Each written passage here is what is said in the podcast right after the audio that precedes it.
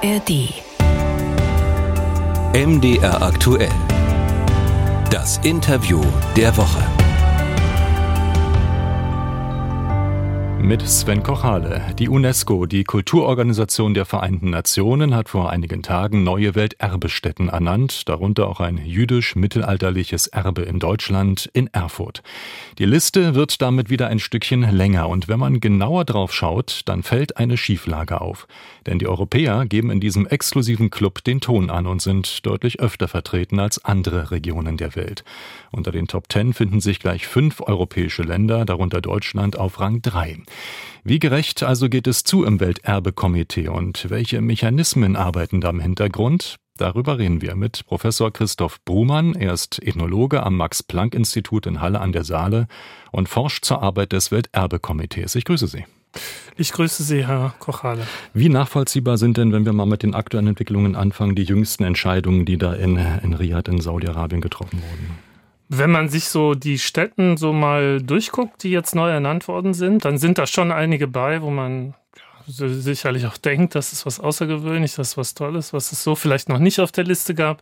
Bei Sie anderen da, ist Sie das da, weniger der Sie Fall. haben da Zweifel? Sagen wir mal, ich bin nicht derjenige, der als Ethnologe, der neutral auf dieses äh, Geschehen im UNESCO-Welterbekomitee guckt, eigentlich irgendwie selber einen Maßstab hat. Ich bin eigentlich eher jemand, der von Berufswegen zweifelt daran, dass es so etwas geben kann, wie universale Maßstäbe für Kultur, für Natur, für Natur vielleicht noch ein bisschen eher, aber gerade für Kultur halte ich das für schwierig. Umso mehr hat es mich interessiert und deshalb habe ich das auch so lange verfolgt, äh, wie denn diese Organisation zu ihren Entscheidungen kommt. Und wenn Sie jetzt fragen, wie das mit den Entscheidungen dieses Jahr ist, die sind jetzt auch nicht eklatant anders als die in vergangenen Jahren, aber was schon eben auch auffällt, ist, dass äh, also wenn jetzt äh, ICOMOS, der Internationale Rat für Denkmalpflege und IUCN, die Weltnaturschutzunion, die die Expertisen erstellen, wenn die also jetzt den Sachverstand haben sollten, festzustellen, was also universal wichtig ist, dann äh, ist es schon so, dass also von den 44 Städten, die diesmal auf die Liste gekommen sind, äh, 17 keine Einschreibeempfehlung hatten. Wie weit deckt sich denn das, was das Welterbekomitee da macht, mit dem, was Sie erforschen? Ähm, sagen Sie als Ethnologe, alles ist irgendwie wichtig oder welche Kriterien legen Sie da an? Ich habe keine eigenen Kriterien. Also das ist wirklich ein Spiel, in dem also Ethnologen allgemein eigentlich nicht mitspielen. Wir versuchen Kulturen zu verstehen. Wir fassen den Begriff ja auch sehr viel weiter, als äh, es häufig so im Alltagssprachgebrauch ist. Also für uns ist es eben nicht nur die Oper. Aber was jetzt davon das Wichtige oder das Bedeutendere ist, ist eine sekundäre Frage. Wenn Sie sich die Kriterien jetzt aber mal angucken des Welterbekomitees, was fällt Ihnen da auf? Also wo gehen Sie mit und wo denken Sie, ja, da muss man vielleicht gar nicht? Es ist nicht was, was ich unabhängig bewerten möchte. Also wo, denn so eine eigene Rangfolge erstellen äh, liegt mir relativ fern. Was ich aber schon eben sehe, ist, dass also in vieler Hinsicht eben nicht den eigenen Ansprüchen entspricht. Also denn was die Organisation, also was das Welterbekomitee, was die Beraterorganisationen selber als Maßstäbe anlegen, damit decken sich die Einzelfallentscheidungen dann eben nicht unbedingt. Womit kann man denn so ein Welterbekomitee beeindrucken? Zunächst mal mit einer guten Nominierungsdatei. Also der Vertragsstaat, der etwas auf der Welterbeliste sehen möchte, muss also ein großes Dossier einreichen, das also hunderte mit Anhängen, oft manchmal tausende äh, Druckseiten haben kann und darin halt eben darlegen, dass diese Städte den sogenannten außergewöhnlichen universellen Wert besitzt, der die Voraussetzung dafür ist, um auf die Liste zu kommen.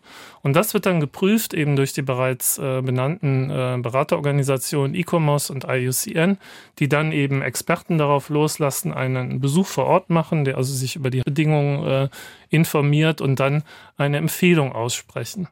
Es ist allerdings eine bloße Empfehlung, denn die Entscheidung treffen dann die 21 von den insgesamt jetzt 195 Vertragsstaaten, die gerade ins Welterbekomitee gewählt sind.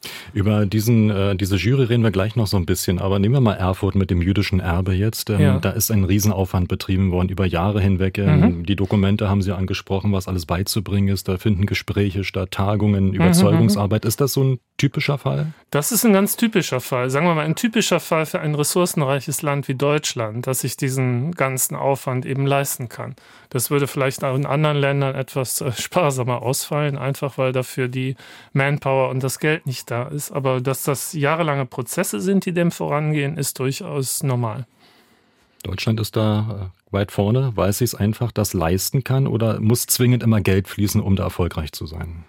Na, sagen wir mal, also eine gute Nominierungsdatei zusammenzukriegen, also das ist zum Teil auch wirklich eben Wissen drum, was, wie es geht. Also das ist nicht notwendigerweise immer sehr teuer, aber ich glaube schon, dass also in sicherlich nur seltenen Fällen das unter einem Millionenbetrag zu schaffen ist, da eine äh, Nominierungsdatei eben einzureichen, die den Standards erstmal äh, genügt. Also insofern ein bisschen Geld muss fließen. So viel haben die meisten Staaten. Allerdings muss man sagen auch, ob die Qualität dann jetzt noch mit sehr viel mehr Geldeinsatz immer besser wird oder nicht, ist dann die zweite Frage. Erklärt das auch, weshalb Europa so weit vorne ist? Also ganz vorne, glaube ich, äh, Italien, die Franzosen sind dabei, Großbritannien, Deutschland. Es gibt auch ein paar andere Länder, die äh, sehr aktiv mitmischen, etwa China und Indien, die auch weit vorne stehen oder Mexiko oder so. Aber es ist schon so, dass es also äh, die europäischen Länder da besonders führen. Es sind sogar eher noch die kleineren europäischen Länder, die äh, nehmen Sie etwa Tschechien, nehmen Sie die Schweiz oder so, die gemessen an der Bevölkerung und an der Fläche noch sehr viel besser bedacht sind mit Welterbestätten, als es etwa Deutschland ist. Aber es ist schon so, also wer einreicht, kann natürlich auch, das ist die Voraussetzung dafür, auf die Welterbeliste zu kommen. Und wer also eben so fleißig und so regelmäßig das tut, wie es etwa zum Beispiel Deutschland macht, der hat dann natürlich erstmal die erste Voraussetzung geschafft, eben überhaupt etwas nominiert zu haben. Das Be ist mittlerweile fast die größte Hürde, mhm. würde ich mhm. sagen.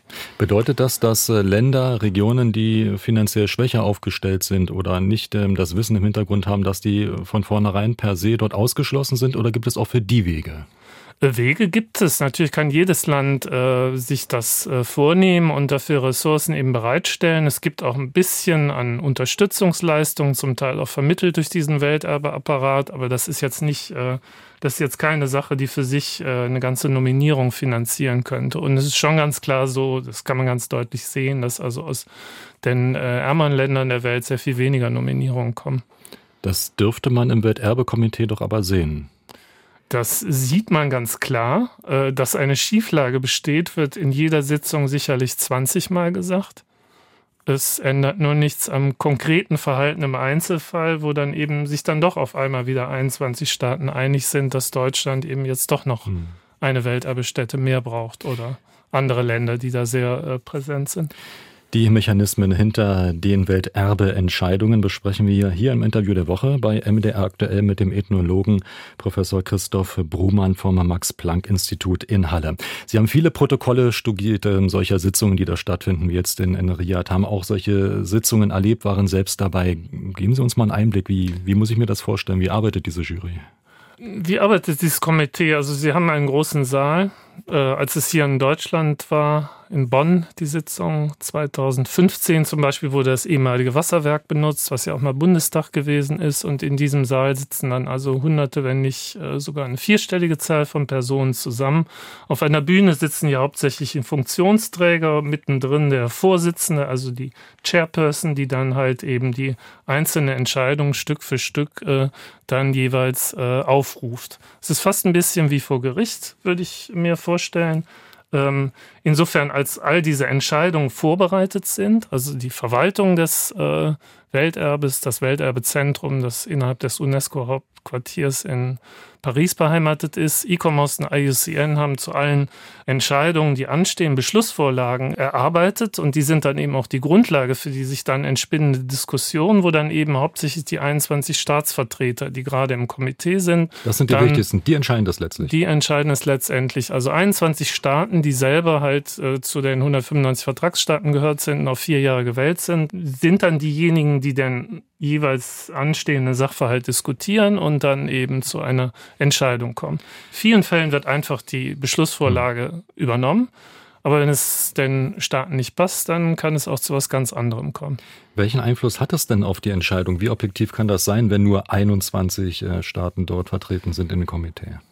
Ich glaube, das wäre auch nicht wesentlich anders, ob es, äh, wenn es fünf oder wenn es 40 Staaten wären. Äh, das Hauptmotiv, vielleicht auch andere Kriterien in die eigenen Positionen, die eigene Entscheidung aufzunehmen, als jetzt sagen wir mal nur das Welterbe oder nur eine objektive Ordnung der Kultur- und Naturstätten in der Welt, liegt darin, dass diese Staaten ja alle selber Interessen haben. Zum Beispiel ist es ihnen nicht verboten, äh, selber Nominierungen für die Sitzung einzureichen.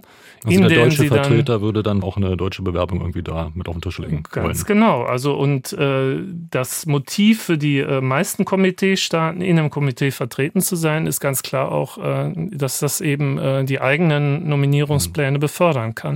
Nach welchem Prinzip wird dann die Jury dann äh, auch mal gemischt oder neu aufgestellt? Wie passiert das? Das ist mittlerweile nicht mehr ganz so frei, wie es früher war, wo es eben einfach eine Wahl war, dass also alle paar Jahre ein paar Staaten ausscheiden, neue gewählt werden von allen 195 Vertragsstaaten. Mittlerweile gibt es da Quoten für die verschiedenen Weltregionen, die die UNESCO auch sonst benutzt in ihren Gremien und äh, das bedeutet dann, dass halt also gewisse Anzahlen von Mindestanzahlen von afrikanischen Vertretern, europäischen Vertretern, lateinamerikanischen Vertretern und so weiter drin sein müssen. Trotzdem, auch um diese sozusagen mhm. festgelegten Slots wird gewählt und dann gibt es auch immer noch ein paar freie Sitze, die mhm. sozusagen, um die sich alle bewerben können. Haben Sie das Gefühl, dass es dadurch hm, gerechter geworden ist bei der Verteilung dieser exklusiven Titel? Das Gefühl habe ich nicht, denn das, äh, dieses Verfahren, das also auch eben zum Beispiel jetzt bewirkt, dass immer fünf oder sechs afrikanische Länder im Komitee sind, äh, anders als, sagen wir mal, noch vor zehn Jahren, wo es selten mehr als ein oder zwei waren. Das erzeugt genau dieselben Ergebnisse mhm. und diesmal bei dieser Sitzung auch wieder den, genau denselben hohen europäischen Anteil an den neuen Welterbestätten wie vorher. Da hat sich nichts geändert. Entstehen da so richtige nationale Allianzen auch? Also tut man sich dann zusammen in einer Gruppe und sagt, wenn du mir hilfst, helfe ich dir? Also das, wenn du mir hilfst, helfe ich dir, ist sehr ausgeprägt. Das ist vollkommen offensichtlich in den Sitzungen. Bloß ist es mittlerweile so. Also seit einer, naja, sagen wir mal, am Anfang 2010 war also eine sehr entscheidende Sitzung, wo sich also sehr stilstark geändert hat. Da gab es noch einige Staaten, die sozusagen aus Prinzip dagegen gehalten haben, gesagt haben, wir müssen uns auf Expertenrat verlassen. Wir können jetzt hier nicht einfach äh, nach Belieben die Entscheidungen abändern oder so. Das geht nicht so das hat sich verflüchtigt. Also in der letzten Sitzung ist eigentlich zu sehen, dass fast immer eine Art große Koalition existiert. Alle helfen sich gegenseitig. Mhm. Ja, es ist niemand mehr da, der sagt, also jetzt hat hier aber doch ICOMOS gesagt, diese Städte ist noch nicht so weit oder die ist, hat vielleicht nicht den außergewöhnlichen universellen Wert. Lasst uns doch mal nachdenken. Das hört man einfach nicht mehr. Also im Prinzip werden alle Beschlussvorlagen letztlich auch durchgewunken? Nein, denn die Beschlussvorlagen von E-Commerce sehen ja, sahen ja zum Beispiel in diesem Jahr also für 17 der 44 eingeschriebenen Städten eben nicht die Einschreibung vor. Sie werden abgeändert. Das ist eben das, was dann in Sitzungen passiert, also dann Punkt für Punkt, dass dann ja, erst der eine Staatsvertreter aufsteht und findet, dass sie das nicht überzeugt, dann der nächste Vertreterin äh, ein anderes Argument dafür findet, dass E-Commerce sich da offenbar vertan hat, denn sie selbst war doch letzte Woche erst da und konnte sich überzeugen, dass die Probleme behoben sind und äh, dass die Städte doch also unmittelbar für jeden verständlich auf die Welterbeliste gehört und so weiter und so fort. Und nachdem einige dieser Argumente, die also häufig auch wirklich recht, äh, sagen wir mal, wie mit verteilten Rollen aussehen, äh, ausgetauscht worden sind, kommt dann eben dann meistens eine Entscheidung, die dem Wunsch des jeweiligen Staates entspricht. Europa darf ähm, auf vergleichsweise viele Welterbetitel verweisen. Inwieweit wird das eigentlich der eigentlichen Idee des Welterbetitels gerecht?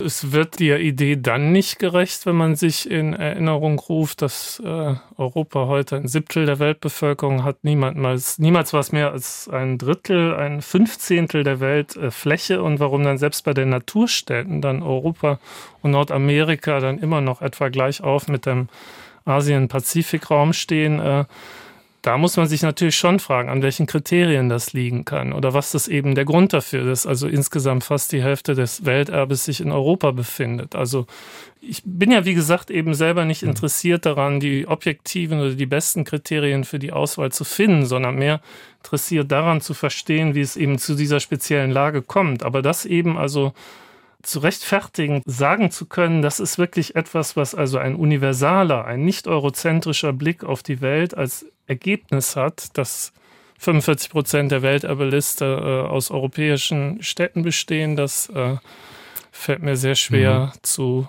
äh, glauben. Würden Sie auch so weit gehen, dass äh, das Welterbekomitee sogar ein Glaubwürdigkeitsproblem hat? Ich glaube, das sagen viele. Ich hatte dieses Jahr nicht so viel Gelegenheit, die Sitzung live zu verfolgen. Habe ich ein bisschen reingeguckt. Da gab es dann durchaus auch wieder aus dem Komitee selbst, also der mexikanische Vertreter hatte kritische Bemerkungen gemacht. Er hat mein eigenes Buch äh, zitiert, also den Sie haben Ihre Forschung tatsächlich in einem Buch ähm, äh, Richtig, richtig. Also das ist ein äh, Buch, was 2021 erschienen ist und heißt The Best We Share: Nation Culture and World Making in the UNESCO World Heritage Arena. Und ich nehme an, indirekt oder direkt wusste er davon, weil er auch äh, Ausdrücke verwendet hat, die ich da äh, verwendet habe. Jedenfalls, er hat kritisiert und hat gemeint, es geht doch nicht, dass wir jetzt sozusagen alles durchwinken, was nominiert ist, also was uns hier auf den Tisch kommt, sozusagen grundsätzlich auf die Liste heben, das ist aber eben wirklich, das flackert mal punktuell auf und das flackert dann in diesem Fall, wenn es ein mexikanischer Vertreter sagt, dann auch bei einem Land auf, was sich in der Vergangenheit ebenfalls immer recht gut an Welterbe bedient hat. Also ich sehe keine Bewegung oder keine Mehrheit dafür, wirklich mal diese Art und Weise, den Titel zu verteilen, mhm. äh, zu überdenken. Sind wir da tatsächlich jetzt schon in der B- oder C-Kategorie unterwegs, was so Welterbestätten angeht? Ja, also ich glaube, sagen wir mal, bei den gut vertretenen Ländern, äh, nehmen wir Deutschland, nehmen wir Frankreich, ja, nehmen wir Italien. Sein, also man versucht schon dann auch wahrscheinlich irgendwie Wege zu finden, das nochmal zu begründen, weshalb jetzt diese Kirche, dieser Dom, diese Region nochmal. Richtig, und die, das äh, gelingt ja auch immer. Und ich meine, je feiner der Blick wird, es ist ja nicht so, dass ich nicht äh, selber auch äh, sehen würde, also dass auch sämtliche jetzt auf die Liste gebrachten Städten irgendwo jede ihren Reiz haben. Ob das jetzt wirklich noch dieselbe Ebene ist wie äh, ganz am Anfang, als man den Grand Canyon oder äh, mhm. Venedig oder so eingeschrieben hat, das ist äh, dann halt eben die Frage. Ich glaube, das ist aber eben eine Frage, die sich eigentlich nur wenige, so sagen wir mal, grundlegend stellen und demgegenüber überwiegen dann immer eben die Interessen der vielen, mhm. vielen, die eben mit irgendeiner Stätte verbunden sind, die sie eben auch noch gern auf der Welterbeliste sehen würden. Ohne jetzt zum Beispiel den Naumburgern zu nahe treten zu wollen, aber der Dom dort, das hat einige Zeit gedauert, bis er dann durchgewunken Richtig. wurde. Sind das genau die Probleme, die sich damit spiegeln? Richtig, also man könnte viele Probleme sehen. Also zuletzt hat ICOMOS sogar verweigert, weitere Gutachten dazu zu erstellen. Sie haben gesagt, wir haben alles gesagt gesagt. Die Gotik ist genügend auf der Liste vertreten. Der Naumburger Dom muss da nicht auch noch hin. Es ist eben letztendlich dann von den Staatsvertretern dann doch positiv entschieden worden. Wobei andererseits, äh, ich kann es persönlich jetzt nicht sagen, ob da wirklich der Naumburger Dom das nicht verdient hat. Ich liebe ihn jedes Mal, wenn ich hingehe. Ich finde ihn klasse. Das ist eine Frage, die sich dann vielleicht andere stellen müssen, ob da vielleicht dann die, sagen wir mal, die Entscheidung der Anfangszeit vielleicht schon zu viel einzementiert haben, so dass Städten, die eigentlich mit Fug und Recht dahin gehören, jetzt äh, Schwierigkeiten haben, dahin zu kommen. Sagt äh, Christoph Bruhmann, Ethnologe am Max-Planck-Institut in Halle. Herzlichen Dank für das Gespräch. Bitte gerne.